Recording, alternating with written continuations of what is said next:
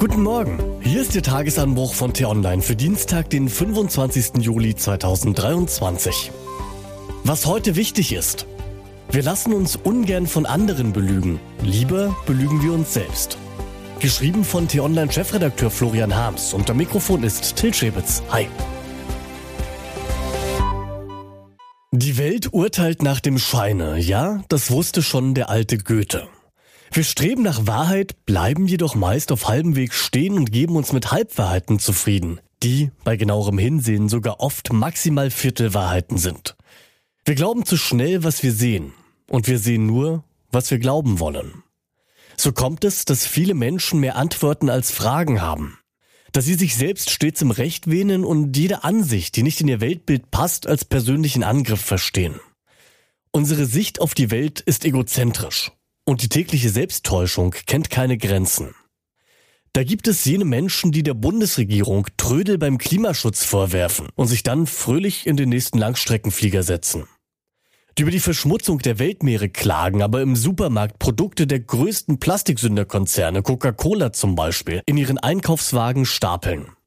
Und natürlich sind da auch jene, die immer wieder über ihre Alltagszumutungen ächzen während nur 1500 Kilometer östlich Bomben auf Zivilisten fallen und 1500 Kilometer südlich Menschen im Mittelmeer ertrinken.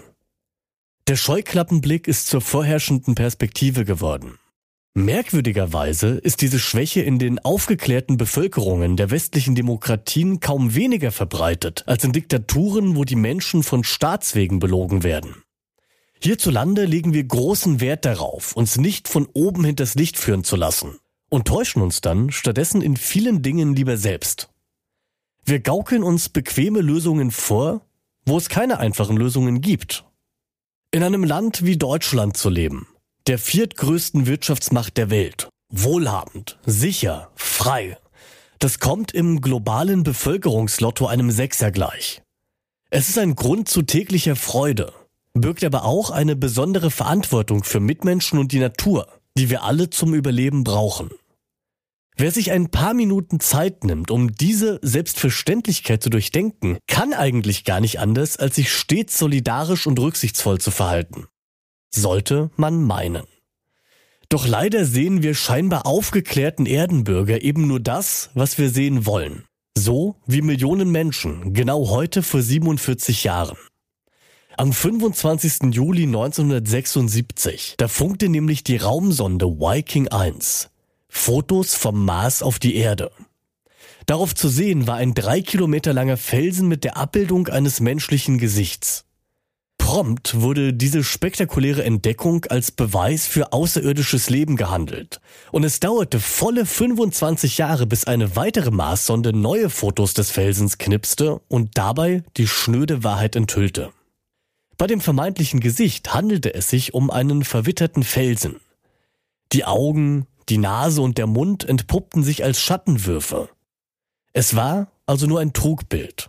Aber weil wir Menschen nun mal gern sehen, was wir sehen wollen, erkannte die halbe Welt darin ein Antlitz. Ja, wir betrügen uns gern selbst. Und wenn die Technik uns dabei hilft, tun wir es noch lieber. Der Jahrestag der Marsfotos sollte ein willkommener Anlass sein, über unsere tägliche Wahrnehmung, unser Weltbild und unser Selbstverständnis nachzudenken. Je weniger Trugbilder wir bewundern, desto mehr vermögen wir die Wahrheit aufzunehmen. Das hat Erasmus von Rotterdam schon vor 500 Jahren geschrieben. Bemerkenswert ist, dass sich seither nichts geändert hat.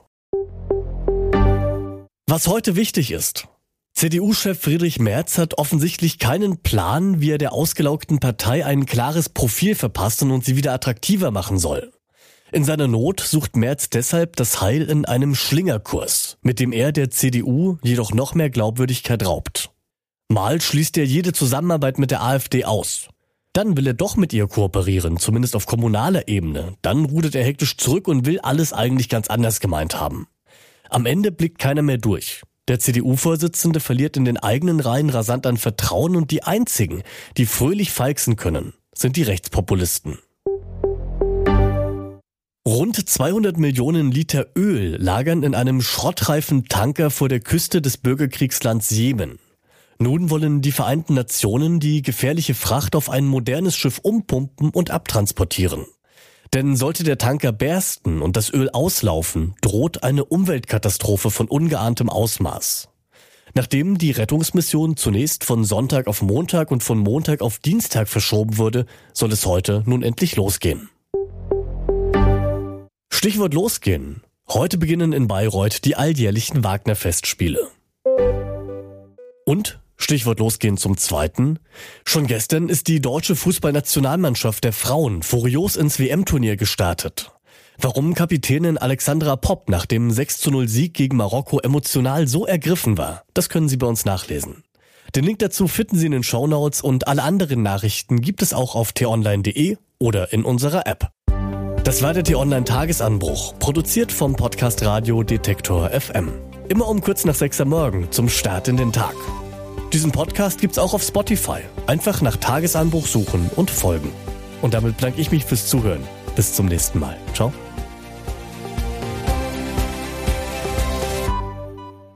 Ich wünsche Ihnen einen schönen Tag. Ihr Florian Harms.